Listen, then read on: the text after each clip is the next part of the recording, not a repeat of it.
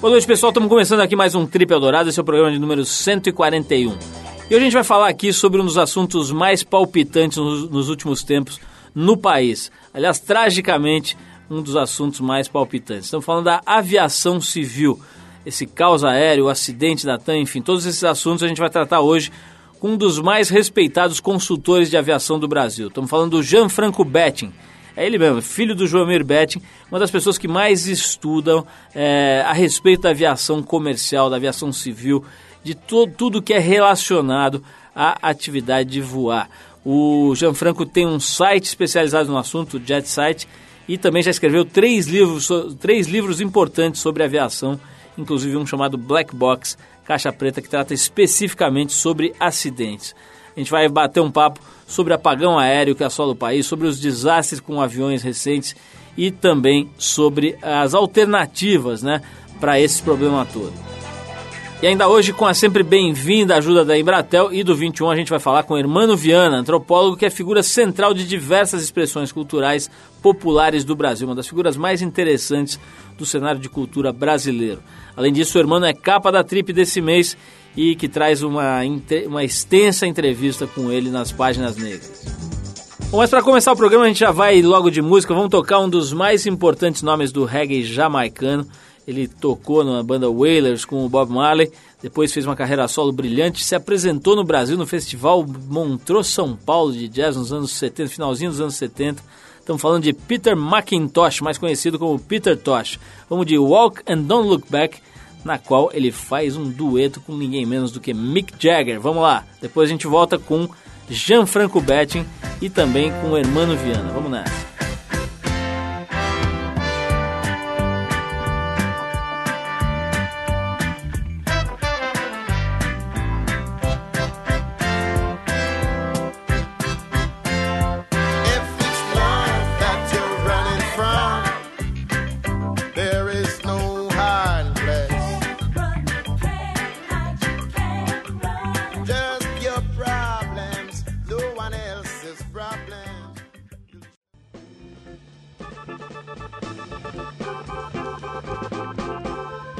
Legal, pessoal, estamos de volta. Esse é o programa de rádio da revista Trip. E essa semana, com a ajuda Sem Fronteiras da Embratel e do 21, a gente conseguiu falar com o Hermano Viana, que está no Rio de Janeiro. O Hermano é antropólogo e profundo conhecedor da cultura popular aqui no Brasil. Bom, no primeiro trecho do papo, ele dá uma geral sobre a questão da violência, como é que ela afeta as relações familiares e o contato entre as pessoas nas favelas. E também fala como é que a violência interfere na educação das pessoas. Vamos ouvir problema é que hoje em dia, é, com a, a, violência, esses laços extensos né, de relações familiares foram se cortando, todo mundo muito com medo, todo mundo sem poder é, ficar cuidando dos filhos dos outros como era antigamente, sem as, os garotos poderem estar na rua né, e convivendo com, com, com os amigos. É, isso cria um, um, um problema porque é, um problema grave, né, de, de socialização mesmo, né, que todo mundo aprende as coisas convivendo, né, com um monte de gente. E eu acho que hoje em dia é, você vê muito em favela isso, né? É, o, o, a mãe sai para trabalhar, o pai não está mais em casa, é, e o, o, o, garoto ou a garota de 11, 9 anos fica cuidando dos irmãos mais novos, né? Às vezes só com a TV ligada como babá. Então a barra é pesada muito grande desde muito cedo. Então quando a gente pensa em educação no Brasil e tudo mais, a gente tem que levar isso em consideração. A gente está batendo papo aqui com o Hermano Viana, antropólogo e estudioso da cultura popular brasileira. Nesse segundo trecho do papo, o Hermano dá sua visão sobre como a internet está mudando a educação e a produção cultural, tanto nas camadas mais baixas, eh, nas periferias do país, como também entre os mais ricos. Vamos ouvir.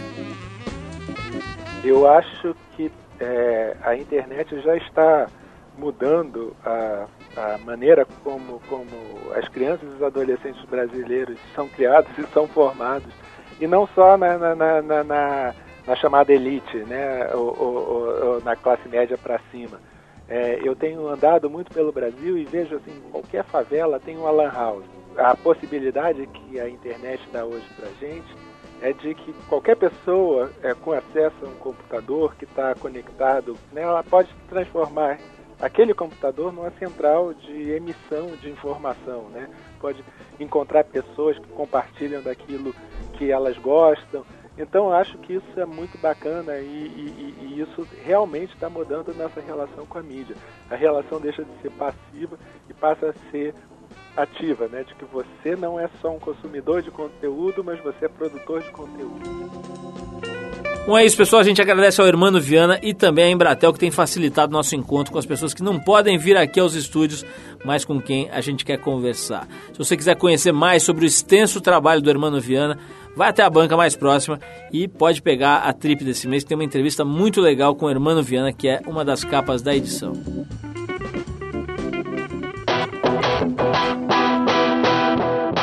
Prêmio Trip Transformadores.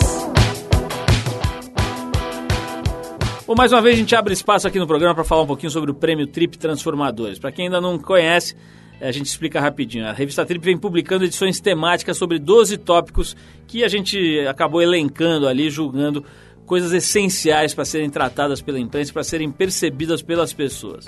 Esses 12 tópicos originaram as categorias do Prêmio Trip Transformadores, que vai premiar no fim do ano agora 12 brasileiros que a gente considera que têm uma vida, um trabalho, um legado que são muito importantes para o país e para o mundo. Bom, uma das, das, categorias do prêmio é alimentação. Os indicados são o economista Herbert de Souza, o Betinho, que já nos deixou, como todo mundo sabe, né, mas que fez com que seus inúmeros exemplos de cidadania e de combate à fome entrassem para a história do país.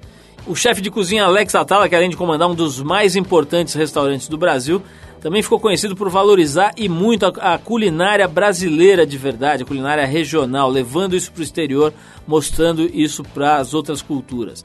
E também a Luciana Quintão, economista que fundou o Banco de Alimentos, que é uma entidade cujo objetivo principal é ampliar o acesso é, das pessoas alimentos de maior qualidade e em quantidade suficiente, levando isso cada vez para mais gente. Bom, para ilustrar esse tema, a gente pegou a declaração de um dos indicados, o próprio Alex Atala, falando sobre a importância de uma alimentação consciente. A gente tem também a Cláudia Rodrigues, autora da recém-lançada biografia do Betinho, dizendo qual o recado mais importante que ele deixou sobre o assunto. E o nosso mais recente convidado aqui da semana passada, o poeta Chacal, dando a sua opinião sobre alimentação. Vamos ouvir.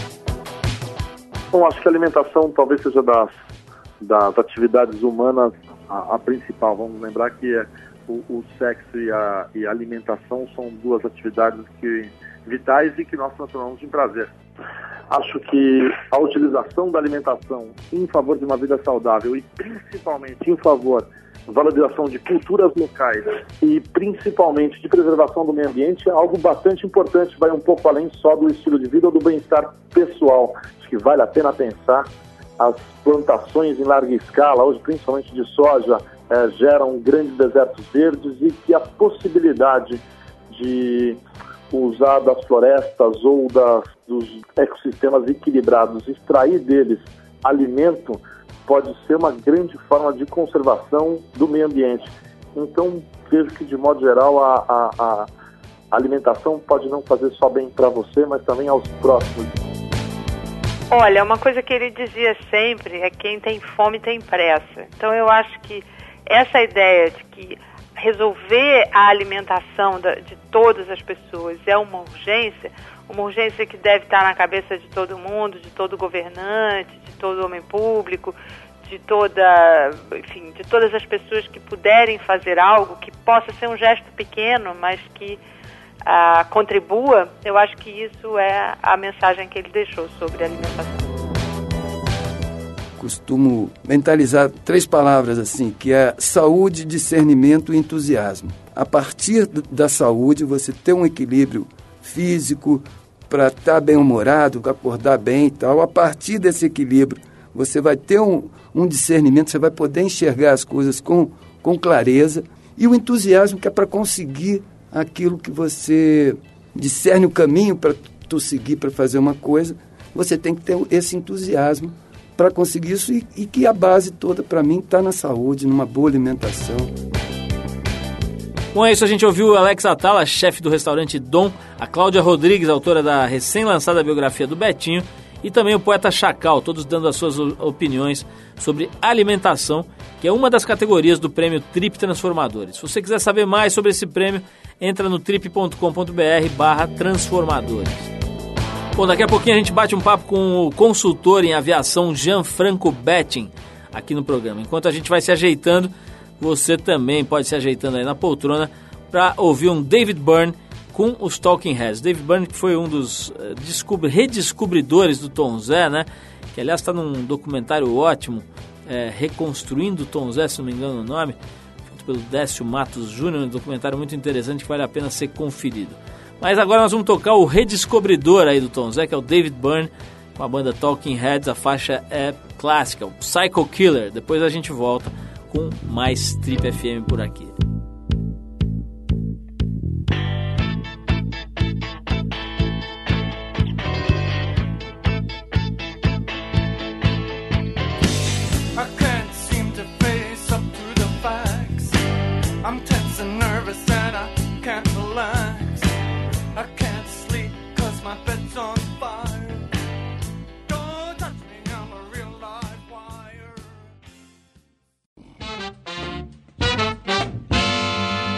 Bom, é o seguinte, como eu anunciei no início do programa, a gente recebe hoje uma figura interessantíssima do jornalismo, aliás, bem específico. Estou falando do Gianfranco Betting, também conhecido como Panda. Ele é filho do João Mir Betting, um cara que revolucionou a forma de noticiar a economia no país, mas desenvolveu um caminho totalmente próprio. O Gianfranco é um dos mais respeitados consultores de aviação do Brasil. Ele foi, por exemplo, ex-diretor de marketing e serviço de bordo da Transbrasil, foi editor, é editor do site especializado em aviação JetSite e já escreveu três livros sobre o assunto. Um deles é focado em acidente, chamado Black Box, Caixa Preta, né?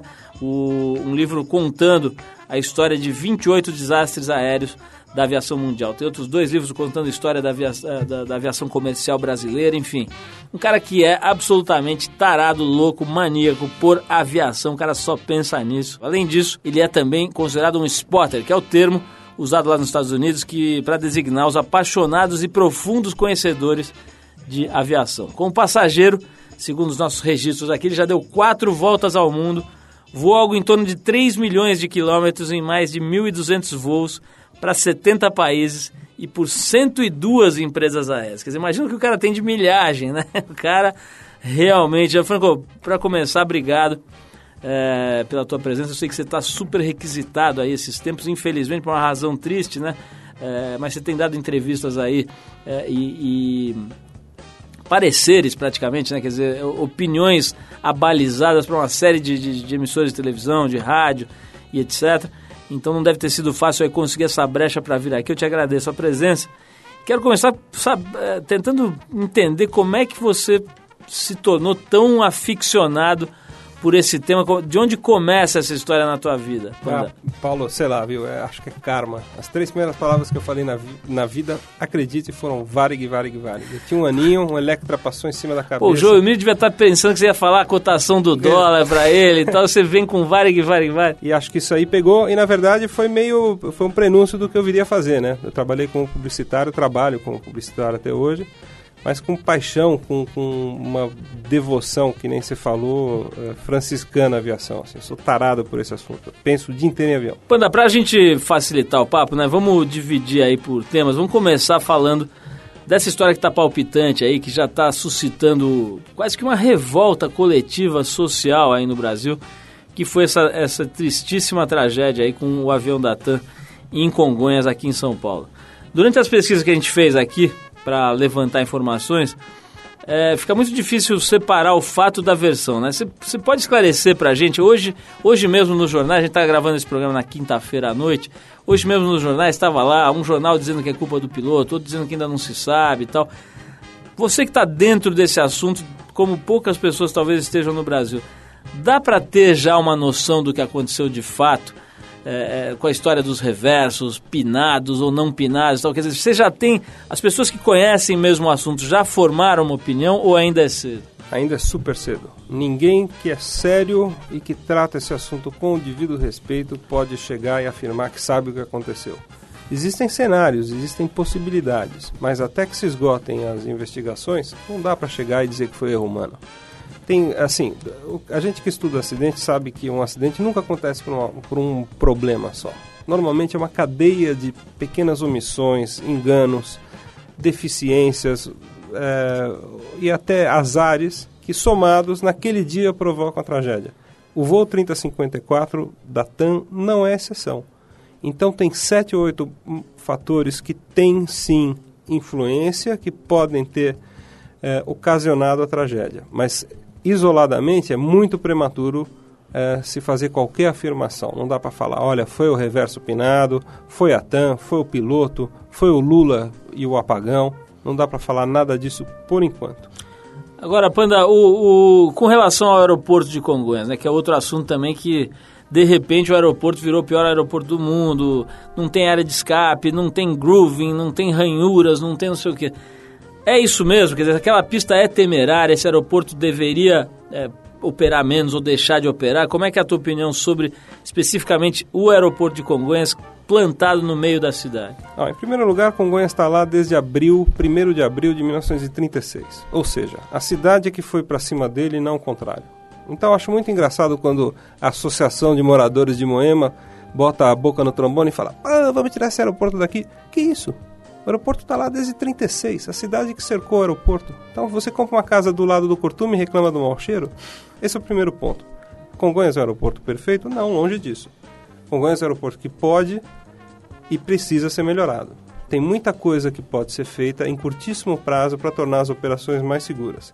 E além de mais seguras, Congonhas poderia ter operações mais cômodas. Ou seja, no meu, assim, a minha visão de Congonhas é que Congonhas é uma bênção, Congonhas é algo maravilhoso que São Paulo tem, que São Paulo deve preservar e deve investir. Num, num quadro aí de 15 anos, eu vejo Congonhas funcionando com 20 milhões de passageiros, com as duas pistas ligeiramente prolongadas e com uma área de escape construída em volta dela, delas, né? São duas pistas. E com o prolongamento do terminal. Esse aeroporto vai ser fundamental no sistema aeroportuário de São Paulo. Que São Paulo logo logo vai precisar do terceiro aeroporto. Panda, ainda sobre Congonhas, né? ah, O leigo, quer dizer, a gente tem aqui a opinião de passageiro, né? De quem- está lá de vez em quando usando o aeroporto. Mas dá a impressão que tem espaço lá, né? Quando você olha aquela aviação executiva ali, que ocupa um bom espaço daquele terrenão todo lá de Congonhas, você vê hangares, você vê coisas... Não, não- tem área para esticar essas pistas, para fazer... Não sei como é que chama aí, a versão... é, 2.0. de- de 2.0 do acostamento. Quer dizer, daria para espichar o- as pistas? Como é que é esse aspecto? Olha, para você esticar as pistas, você vai ter que desapropriar. E é muito mais simples, provavelmente mais eh, viável economicamente, você fazer esse prolongamento para o lado do Jabaquara, para o lado sul do aeroporto, não para o lado de Moema, para o shopping Ibirapuera, para o outro lado. Então, se você esticar a pista mais 600 metros, se você desapropriar e pegar uma área em torno das cabeceiras e desapropriar por ali e esticar mais uns 600 metros, você já cria condições muito boas, muito mais seguras do que a gente tem hoje. Além disso, como você lembrou, existe uma área muito grande subaproveitada, que é o terreno hoje ocupado por hangares e oficinas. Acho que com alguma boa vontade e algum investimento por parte do governo, enfim, o governo conseguiria retomar parte dessas áreas e espichar o terminal, fazer um terminal bacana, assim, para dentro dessa gigantesca área subaproveitada. Vou dar, vou dar um break pra gente ouvir uma música, mas eu vou voltar ao acidente da TAM depois do break, porque eu queria saber um pouquinho a sua opinião sobre essa história dos caras levarem uma frasqueira, ou sei lá o que, que era aquilo, em vez da caixa preta para os Estados Unidos. Essa história, eu já ouvi versões de todos os tipos, que era um gravador, ou que era uma, uma- um necessaire. Eu queria saber de você como é que é, quer dizer, que, que nível de incompetência se pode aferir de uma, de uma história como essa. E, e vou querer saber também outros detalhes aí que eu vou querer te perguntar. Mas vamos dar um break aqui, porque o assunto hoje está um pouco mais tenso do que o normal aqui na, no nosso programa. Então nós vamos tocar um Frank Sinatra aqui para dar aquela aliviada, para a galera já dar uma relaxada, para a gente depois voltar para esse assunto. O Frank Old Blue Eyes Sinatra. Vamos tocar a faixa Chick to Chick do Frank Sinatra, a voz. Depois a gente volta com o Gianfranco Betting falando sobre aviação, acidentes e também a parte boa da aviação, que é maravilhosa. Vamos nessa. Frank, por favor.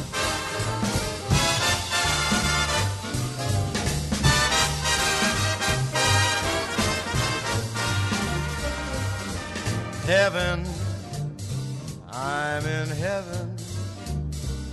And my heart beats so that I can hardly speak. And I seem to find the happiness I seek when we're out together dancing cheek. Estamos de volta, esse é o programa da revista Trip e a gente está hoje conversando com Gianfranco Betti, um dos maiores conhecedores da aviação e também dos acidentes aéreos. O cara publicou um livro só sobre esse assunto chamado Black Box, Caixa Preta, né, a tradução, é, que é um livro que faz transcrições das caixas pretas explicando as causas de 28 desastres aéreos da aviação mundial.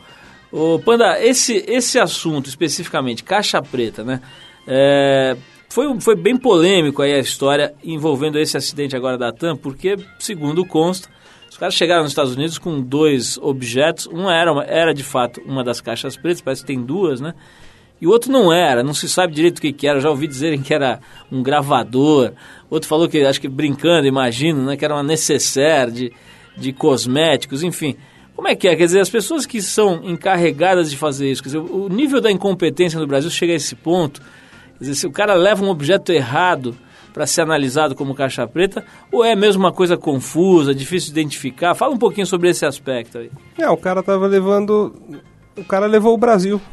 Ele levou um exemplo perfeito, fiel, acabado da incompetência crassa, da incompetência que graça, que destrói esse país. Enfim, o, Brasil foi na mala.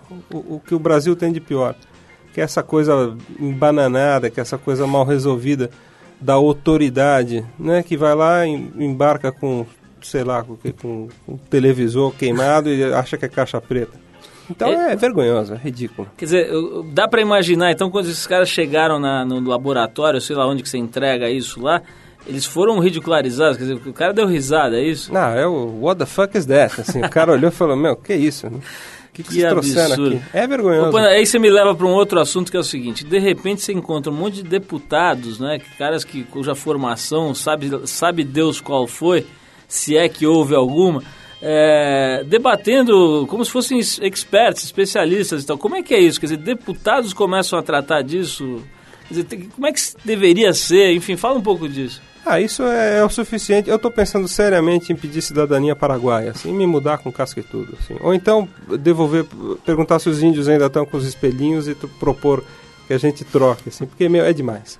Quer dizer, você pensar que você está trabalhando, recolhendo imposto para pagar salário para esses caras é, sentados aí em Brasília, uma postura absolutamente arrogante, inquisidora, que nem a gente viu hoje acontecer, quer dizer, questionando pessoas honradas, pessoas que estão lá trabalhando, arriscando a vida, na verdade, né? Porque essa, por menor que seja ainda, é uma profissão de risco, e sendo tratados como culpados. Quer dizer, que, que estofo moral que essa classe política de terceira classe que a gente tem, né?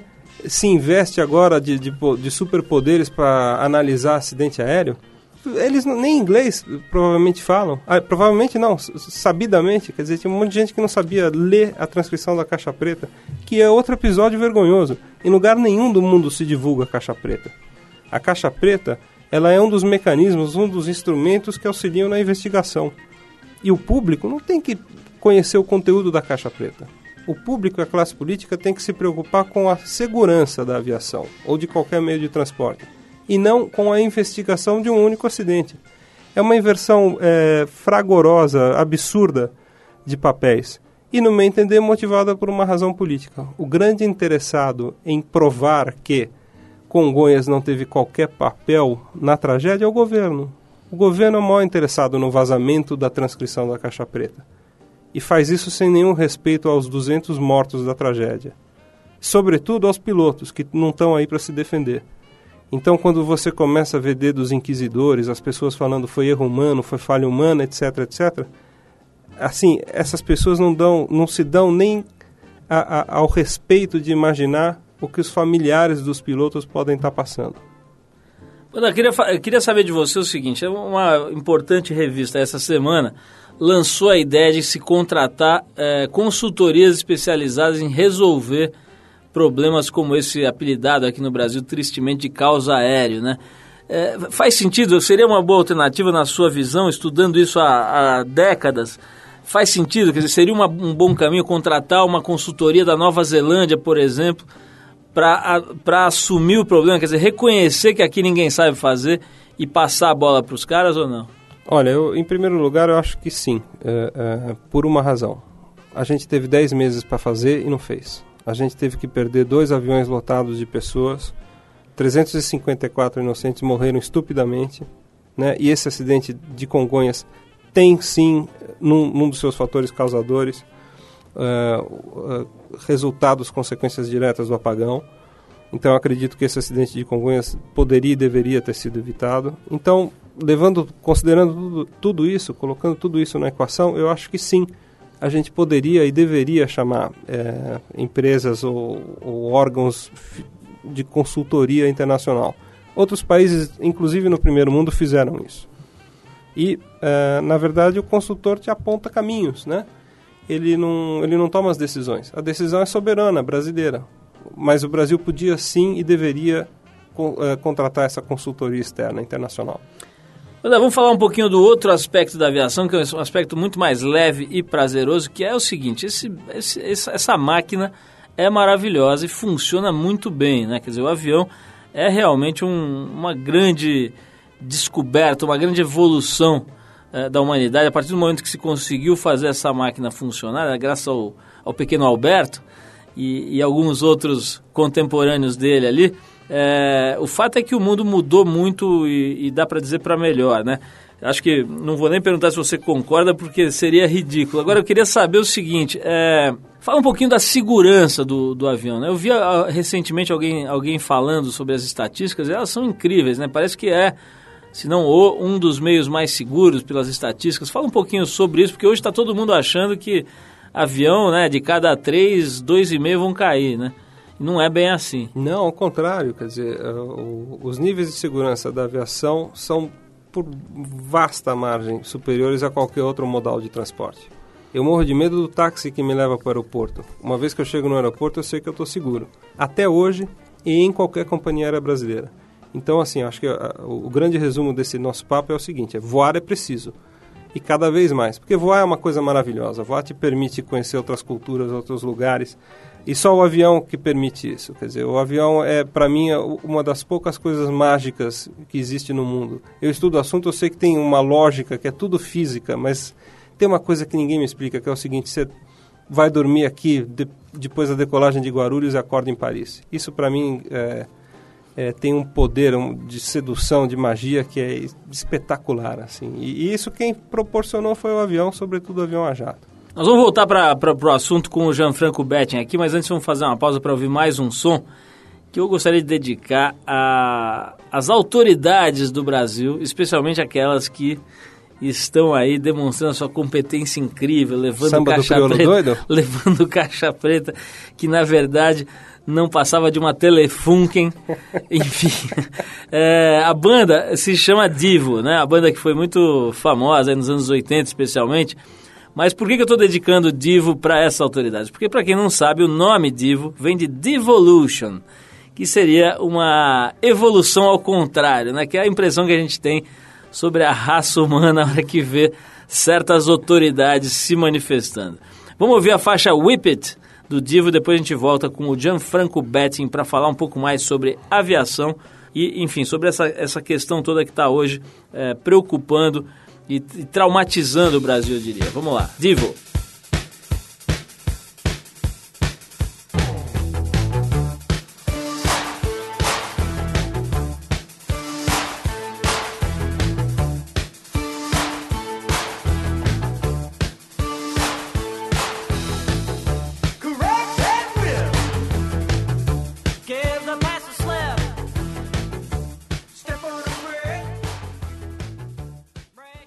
Você está no Trip Eldorado.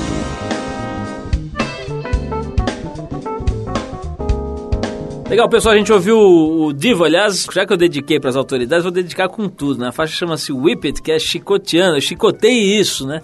Talvez fosse uma boa ideia com relação aos nossos queridos, às nossas queridas autoridades. Mas, Panda, um outro assunto que foi, foi muito polemizado, enfim, criou, gerou muita polêmica, foi a, a, questão dos controladores de voo é, serem mal pagos, terem turnos complicados, serem militares, inclusive.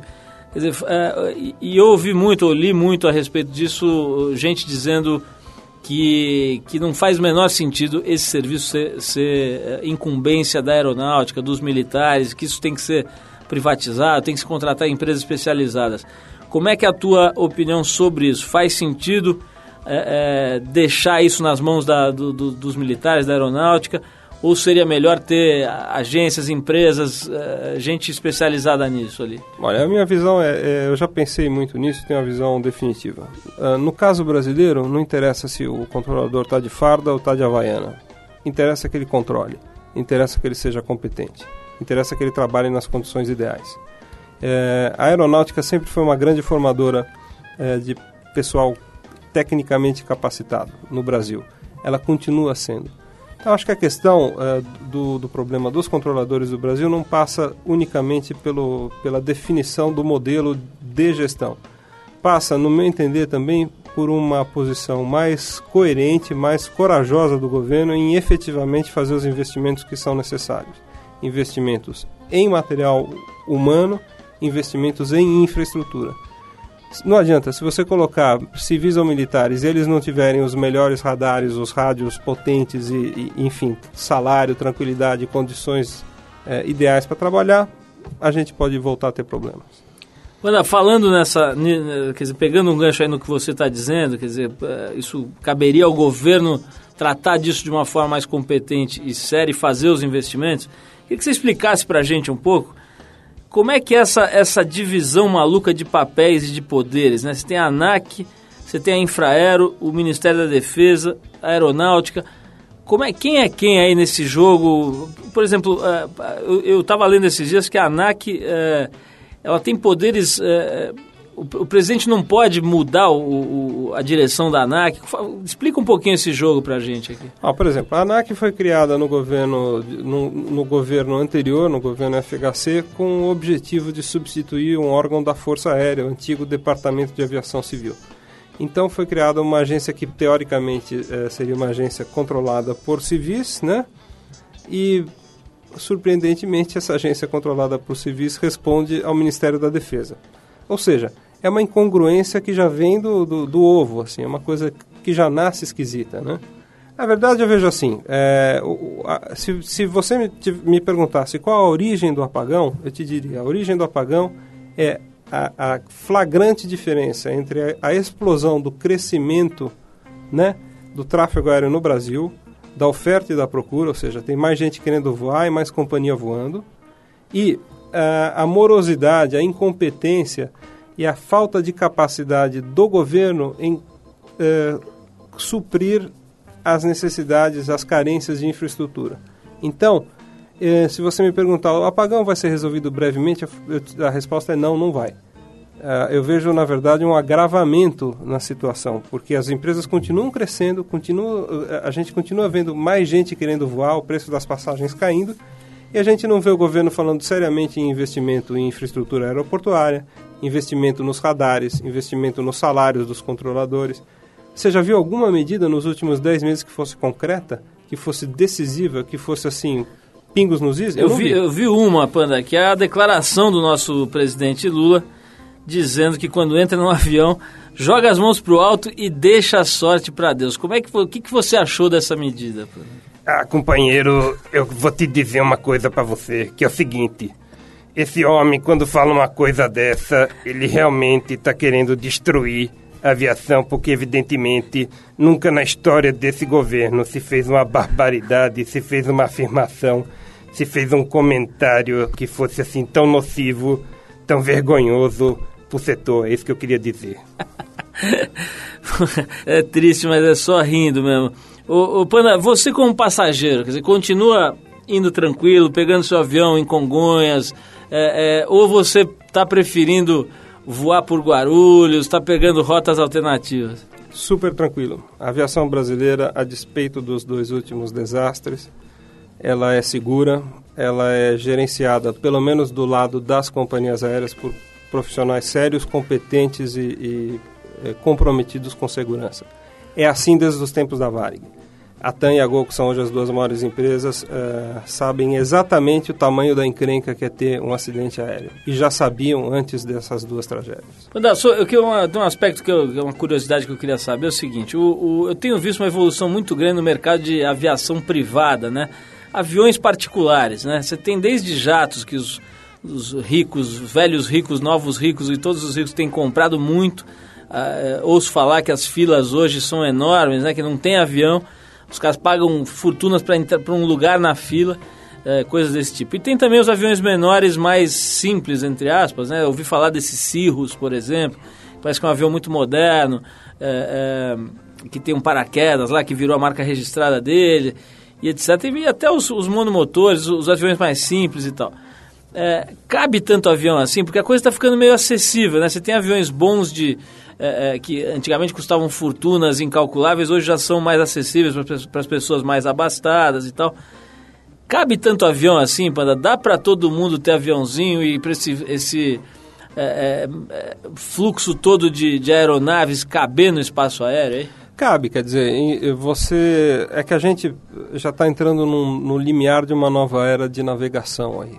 Vai mudar tudo em termos de navegação aérea. A gente vai uh, começar a usar uma navegação computadorizada, independente, que vai revolucionar os conceitos atuais. Que atualmente os aviões voam em estradas imaginárias, em estradas virtuais no céu. Isso vai mudar, os aviões vão navegar livremente um dando ciência ao, outro da sua existência, do, da sua rota, velocidade. Mais ou menos como nos Jetsons ali, né? Totalmente. Então a gente está pensando em, num, num, planeta em que a aviação vai parecer com os Jetsons. Panda, olha, eu quero te agradecer muito. Acho que deu para a gente dar realmente uma geral aí, um sobrevoo, com perdão do trocadilho é, de segunda aqui mas deu para dar uma, uma geral aí no tema. Acho que a gente conseguiu, é, no mínimo, esclarecer um pouco sobre tantas questões que são muito confusas, muito é, é, difíceis de, de entender para o leigo. Né? Acho que você está aí há 40 anos, desde que você falou Varig, Varig, Varig para cá. Não pense em outra coisa, acho que foi bem legal a gente bater esse papo. Queria te agradecer muito a presença recomendar. Esses livros as pessoas encontram aí eu tenho que como é que é Panda? Dá para comprar? eles estão no finalzinho da primeira edição assim alguns já estão quase esgotados mas o Black Box dá para encontrar fácil assim nas boas livrarias e casas do ramo ou então comprar direto no meu site mesmo como é que é o site Panda? www.jetsite.com.br repita www.jetsite.com.br Panda brigadaço aí pela tua presença pela, pelos seus esclarecimentos todo esse conhecimento acumulado aí. Me diz uma coisa, teu pai, o que, que teu pai achou, né? Porque acho que ele deve falar, esse maluco aí, pô, fica falando só sobre avião, como é que é o Joelmir Betting enquanto papito? Pô, o Joelmir Betting enquanto papito é 10, viu? É? O cara é demais, é. Ele é muito 10, assim. Ele é, ele é uma pessoa sensacional. Quando ele viu tua vocação, por exemplo, te sugando ali, ele deu pilha? Pô, não falou nada. Na verdade, ele de uma certa maneira até incentivou, assim, porque ele, ele particularmente ama viajar. Ele gosta muito de viajar e ele é um cara que gosta do voo. Ele se diverte dentro do avião, acha graça, bebe uísque, toma vinho, olha pela janelinha. Ele é um passageiro entusiasmado. Assim. Pô, aliás, queria convidar aqui desde já o João Bete para vir aqui, né? Quem sabe depois de você ter vindo aqui, quando você conta para ele que a gente não não morde, ele topa tá, vir para, aqui. Paulo, ele vem a hora que você chamar, meu. Então Só vamos chamar. Tá chamando. Marcar. Vamos pegar o telefone aqui, vamos ligar para ele já. Já. Panda, brigadíssimo, valeu. Vamos tocar uma música aqui para finalizar a entrevista, para dar uma desanuviada, que o pessoal deve estar tá meio aí tenso aí com a história do acidente. Vamos tocar uma música aqui chamada Mama Told Me Not To Come, que a gente separou a versão da banda Three Dog Night, lançada em 1970.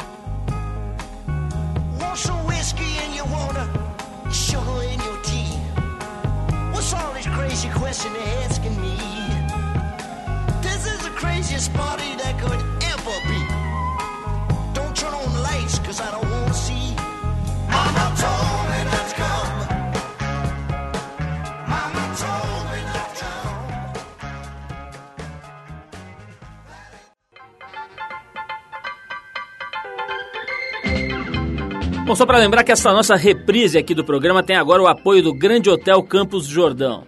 Fica menos de duas horas aqui de São Paulo, né? O Grande Hotel Campos Jordão é um clássico aí para quem gosta da região e para quem gosta de hotelaria de primeira qualidade. Um bosque de 400 mil metros quadrados em volta do hotel, só para citar uma das qualidades do Pico. Se quiser conhecer, anota aí, 0800 7700 790 ou pela internet grandehotelsenac.com.br. Bom, pessoal, a gente vai ficando por aqui. O Trip Eldorado é uma produção da equipe da revista Trip, em parceria com a Eldorado FM, que é a rádio dos melhores ouvintes. A apresentação é de Paulo Lima com participação excepcional e esporádica de Arthur Veríssimo. Coordenação de Endrigo Kiribras. Produção e edição Alexandre Potashev. Para falar com a gente é só escrever para radio@trip.com.br ou entrar no www.tripfm.com.br, onde você pode dar sugestões de músicas e de convidados. Vai encontrar um arquivo para escutar e baixar para o seu tocador de MP3, diversos programas nossos aqui de várias épocas, enfim, um site bem completo. Na sexta às 8 da noite a gente volta com mais um Trip Eldorado inédito. Um abração e até lá.